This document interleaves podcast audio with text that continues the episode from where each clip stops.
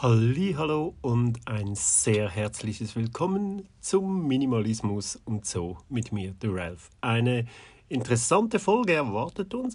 Ein Thema, das viel, viel mehr mit Minimalismus zu tun hat, als man auf den ersten Blick denkt.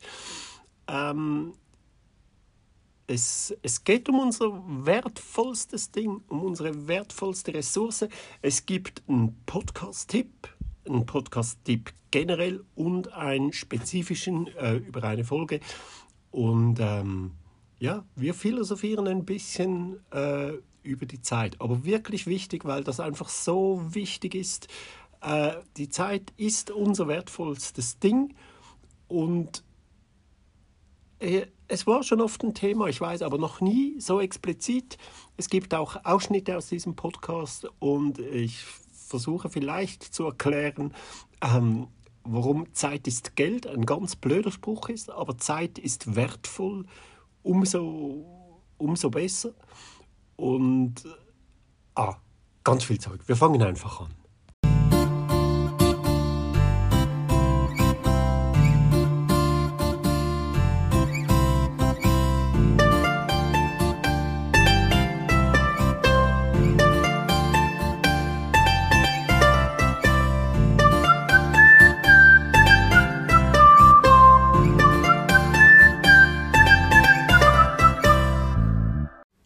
Dann beginnen wir doch direkt mit dem äh, Podcast-Tipp. Der Podcast heißt Sternstunde Philosophie. Ist eigentlich eine, eine Sendung äh, fürs Radio und Fernsehen, eine Talksendung. Es wird, wie der Titel sagt, philosophiert auf äh, richtig hohem Niveau, aber trotzdem sehr verständlich und über halt sehr, sehr interessante Themen. Meistens. Ähm, das wird, äh, das wird moderiert von Barbara Bleisch. Sie ist eine wirklich sehr, sehr intelligente Frau. Sie hat äh, einen Doktor in Philosophie. Äh, sie hat diverse andere äh, Fächer auch noch studiert ähm, und ist äh, freie Journalistin. Sie ist auch ähm, Autorin, Herausgeberin. Und so kommt sehr, sehr auf den Boden geblieben. Die würde sich nie, also da weiß gar niemand, dass die einen Doktor hat. Äh, das würde sie sich nie irgendwie in eine Bauchbinde äh, schreiben lassen. Ähm, und das ist eine Sendung, da wird halt so verschiedenen Themen äh, philosophiert und äh, Themen erklärt und so. Sehr, sehr interessant. Gibt als Podcast, aufschreiben Sternstunde Philosophie. Wirklich interessant. Ist auch im, ist natürlich eine Schweizer Produktion, ist aber auch in Deutschland bekannt, weil sie mit ihrem Kollegen Wolfram, ah, wie heißt der? Ah, bringt es nicht zusammen. Das ist halt, wenn man sich nicht vorbereitet. Entschuldigung, unprofessionell, ich weiß. Auch er, sie machen auch Sternstunde Philosophie zum Teil zusammen oder er vertritt sie mal. Es fällt mir jetzt wirklich der Name nicht ein. Die machen zusammen auch in Hamburg, äh, moderieren sie da auch irgend so ein Philo, Café Philo, glaube heißt das. Das ist, glaube ich, auch noch renommiert dort. Ähm, jedenfalls, ähm, hatten die ein Thema vor, vor ein paar äh, Folgen und zwar die Zeit. Thema, Titel war, glaube ich, ähm, die Zeit, unsere kostbarste Ressource oder so, so irgendwie. Und ähm, ich habe das selbst hier ja schon ein paar Mal äh, gebracht. Zeit ist wirklich das Wertvollste, was wir haben. Und und wir verwenden es so falsch. Wir, wir wissen es so oft nicht richtig zu schätzen. Wir schauen zwar, dass wir möglichst viel Freizeit haben, freie Zeit, aber nutzen sie dann, verdatteln sie trotzdem irgendwie wieder. Und äh, ja, natürlich ist das Ansichtssache, wie man äh, die Zeit verbringt. Jede, jeder äh, empfindet äh, etwas anderes als wichtig. Aber ähm, wir sollten schon schauen, dass wir. Äh, ah, nein, ich spiele ich spiel schnell äh, den ersten Einspieler äh, ein, das, weil das ist wirklich interessant. Hört euch das mal an.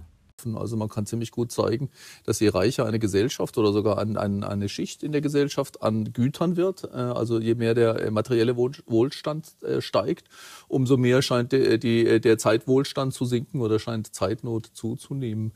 Äh, Stefan Linder, ein schwedischer Ökonom, hatte schon in den 70er Jahren ziemlich gut äh, eigentlich dargelegt. Und da kann man zunächst mal sagen, das liegt irgendwie daran, weil wir halt, ähm, äh, weil also Güterwohlstand bedeutet, dass wir mehr produzieren, mehr konsumieren, mehr verteilen und sind nicht nur Dinge, sondern auch zum Beispiel viel mehr Kontakte haben und viel mehr Möglichkeiten haben. Und das heißt, dass wir für jedes Einzelding dann weniger Zeit haben. Das ist schon so.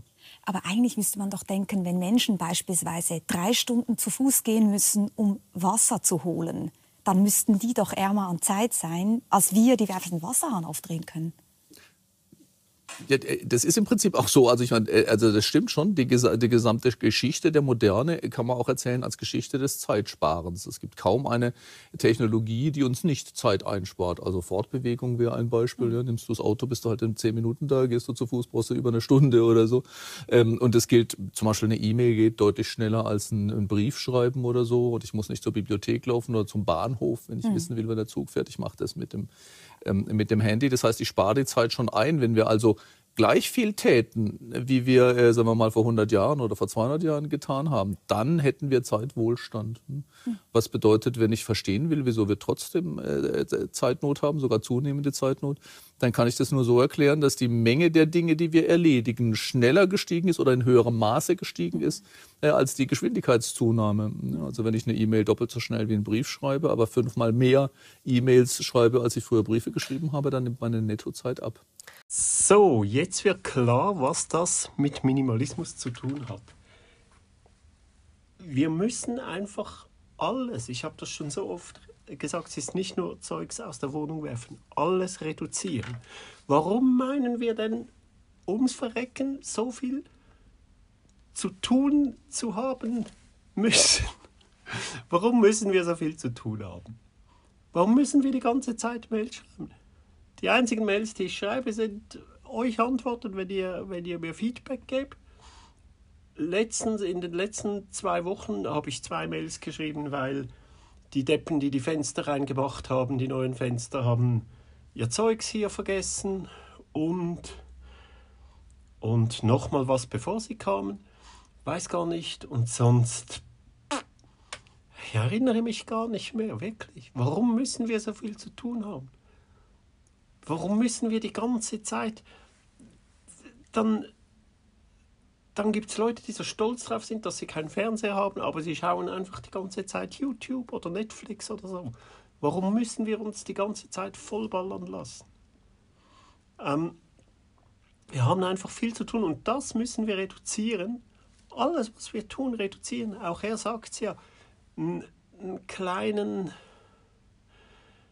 ein kleiner Kreis mit Leuten, die uns umge umgeben, damit wir nicht eben lieber weniger und sich damit in, dafür intensiver damit beschäftigen, bei allem, egal bei was.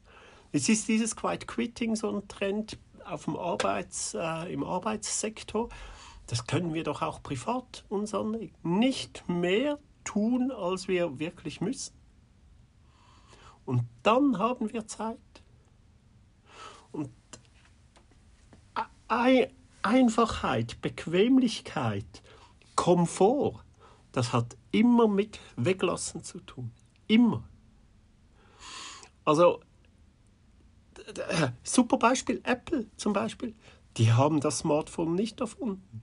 Also, das Smartphone vielleicht schon, aber das, äh, das Handy haben die nicht erfunden. Die haben einfach die Tastatur weggelassen. Die wollen es einfach machen und es war einfach. Oder der iPod. Früher bei den tragbaren, bei den mobilen Musikgeräten, egal ob äh, Walkman oder Discman oder so, da hatte man für jede Funktion eine Taste. Play, Stopp, vorwärts, rückwärts, Lautstärke. Wenn es noch ein Radio drin hatte, hat es noch ein Rad äh, um die Frequenz und so weiter. Und die haben das einfach alles weggelassen und haben dieses eine Rad, komm, wir machen jetzt das alles über ein Rad. Und das war die Revolution. Etwas, das es schon gab, vereinfachen, durch weglassen. Und so funktioniert es auch mit unserem Leben. Es wird einfacher, übersichtlicher, bequemer, je mehr wir weglassen.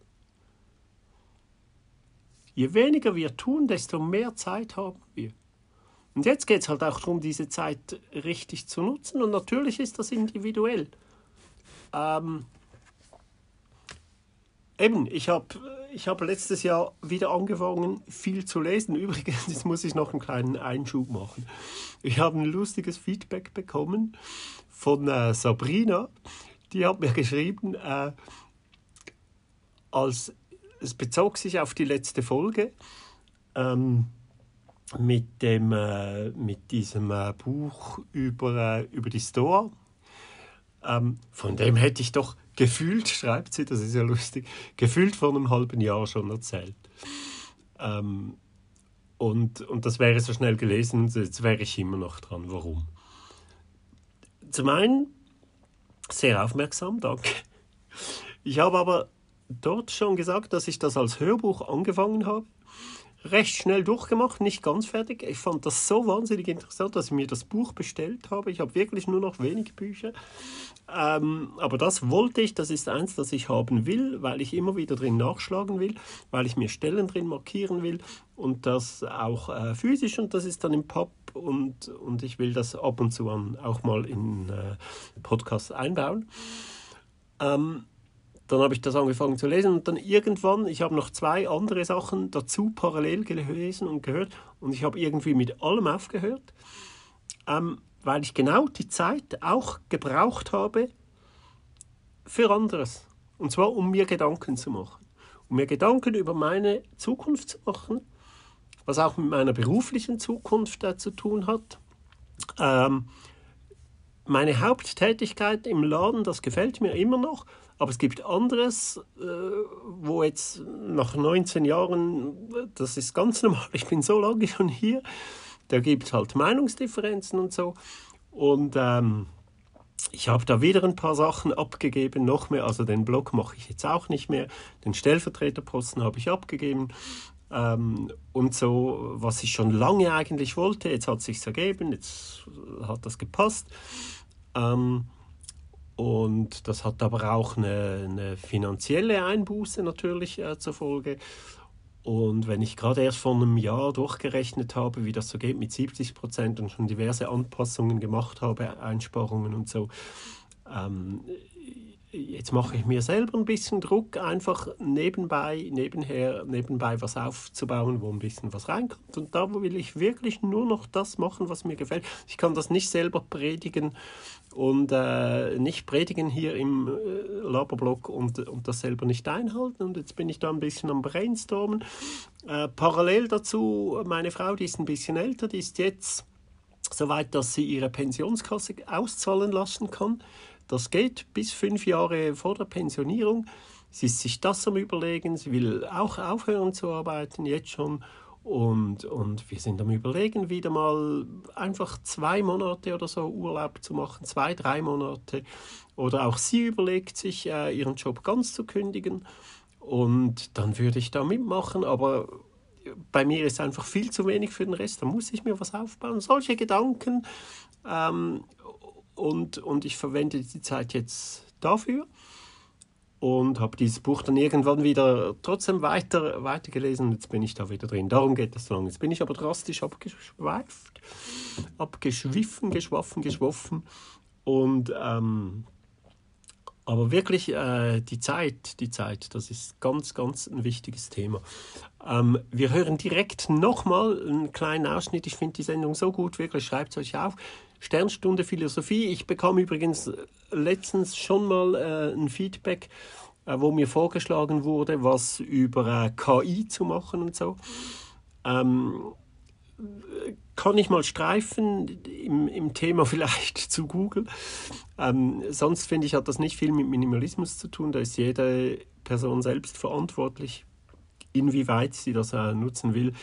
Dieses äh, ChatGPT Darum bin ich jetzt wieder drauf gekommen. Da muss man, da muss man eine E-Mail-Adresse und eine Telefonnummer äh, angeben, nur schon, damit man das benutzen kann. Und alle weiteren Daten, die man eingibt, werden weiterverarbeitet und natürlich auch weitergegeben.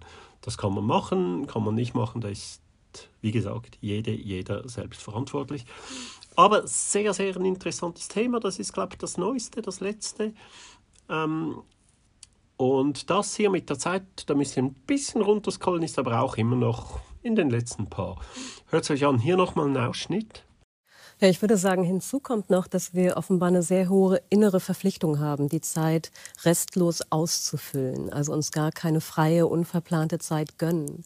Weil man konnte sehen bei der Einführung der ganzen Haushaltsgerätschaften wie Spülmaschine, Waschmaschine, mhm. dass im Haushalt nicht mehr freie Zeit entstanden ist, sondern die Standards für Sauberkeit mhm. höher geworden sind. Das heißt, die frei gewordene Zeit nutzt man jetzt, damit die Wohnung noch sauberer ist, um mehr saubere Kleidung auch zu tragen, um die Wohnung zu dekorieren.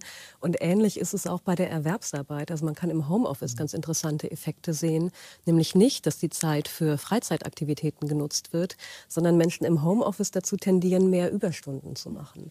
Als stünden sie bei jemandem in der Pflicht und sagen, wir sparen jetzt die Fahrzeit und deswegen arbeite ich mehr, weil mir mein Arbeitgeber die Fahrzeit ge ähm, geschenkt hat. Und das ist ja, das ist ja wirklich mhm. absurd, sich da nicht die eigene freie Zeit zuzugestehen, sondern immer weiter in die Arbeit zu gehen und, und sehr bewusst und äh, pflichtorientiert mhm. die Zeit zu nutzen. Es ist halt einfach absurd, dass wir uns immer mehr Zeit, wie soll man das sagen, dass wir immer mehr Zeit zur Verfügung hätten wir schaffen uns das, wir schaffen uns eigentlich mehr Zeit. Und trotzdem haben wir sie nicht, weil wir mehr machen. Das ist, das ist einfach wirklich dumm. Davon müssen wir wegkommen.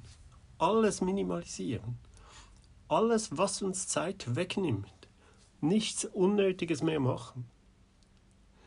Und, und vor allem, ich habe schon oft gesagt, wir können Zeit kaufen, wir können Zeit tauschen, also auch abwägen, wo, wo, wo wäre es sinnvoll, eben dieses Zeit ist Geld, von dem Denken wegkommen. Zeit ist wertvoll. Zeit, das wird alles kommen, wenn ihr diese Folge hört. Die diskutieren eine Stunde lang darüber, sehr, sehr interessant. Ähm, wir können uns Zeit kaufen, indem wir Dinge abdelegieren, indem wir jemanden bezahlen, für uns etwas zu tun zum Beispiel und andererseits können wir unsere Zeit, unsere Zeit mit unserer Zeit bezahlen, um Geld zu bekommen, bei der Arbeit zum Beispiel. Das bezahlen wir mit unserer Zeit, dass wir Geld bekommen. Also ja, es ist, es ist ein interessantes Thema. Ich sage wirklich, so wenig arbeiten wie möglich, auch wenn man weniger Geld dafür bekommt, die Zeit ist wertvoller. Die Zeit ist wertvoll in der letzten, ähm, in der letzten Folge schon mal angetönt. Die Stoiker, die sagen, das Geld, alles, was wir mit dem Geld kaufen können, wir kaufen es zwar, aber es gehört nicht uns, es ist nur geliehen. Wir können jederzeit sterben und haben das nicht mehr. Dann hatten wir zwar sehr viele Dinge, aber sehr wenig Zeit, die wir nicht sinnvoll genutzt haben. Also alles minimieren, außer die Zeit, die wollen wir maximieren. Es kommen verschiedene Themen vor, ganz viele, die wir hier auch schon besprochen haben, also die ich hier schon angesprochen habe, auch Social Media zum Beispiel oder ähm, äh, was alles noch, To-Do-Lists. Das bringe ich jetzt noch ganz zum Schluss. Es ist eigentlich schon wieder fertig. Sollte wirklich auch wieder nur ein Denkanstoß sein, ein bisschen über die Zeit nachzudenken, wie wertvoll uns die Zeit ist, was könnten wir alles tun und tun es nicht. Und wir sind einfach selber schuld. Wir gestalten unser Leben selbst. Nicht immer den anderen Schuld geben. Wir sind für unser Leben selbst verantwortlich. Auch schon ein paar Mal gesagt, aber man kann es nicht genug wiederholen. Wir sind für unser Leben selbst verantwortlich. Lasst uns was draus machen. Lasst uns ein gutes, bequemes, gemütliches Leben draus machen. Und ja, nicht, einfach nicht immer jammern. Und das mit den To-Do-Listen, das kommt jetzt noch zum Schluss. Und ich wünsche euch wieder ganz einen schönen Tag, was auch immer ihr tut. Genießt es. Bis dann. Tschüss. Diese ganzen To-Do-Listen, bringen die etwas? Haben Sie To-Do-Listen? Ähm, ich habe die, aber die stapeln sich auch dann eher bei mir und ich schreibe dann neue, also so wie viele das machen. Und man hat immer zu viele To-Dos drauf, als man letztendlich schafft. Bei Ihnen steht ja in einem Text, die Welt begegnet uns als Aggressionsfläche hm. wegen der To-Do-Listen. Das ist ja eigentlich grauenhaft.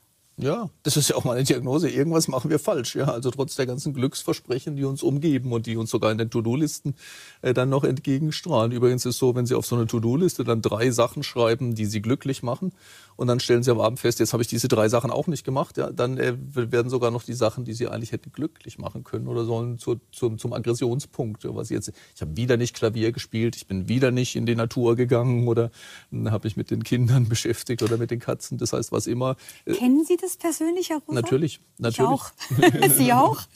Ja, nee, so kenne ich es eigentlich nicht. Aber also, was sich daran jetzt zeigt, ist ja, dass wir auf freie Zeit auch blicken wie Termine, die abgehakt werden. Genau, das ist ja der Punkt. Also genau, man trifft eine Freundin und hakt das ab. Ja. Man macht eine und Wanderung und hakt das ab. Und es geht gar nicht mehr darum, wie fühlt man sich eigentlich dabei. Also das gerät aus dem Blick.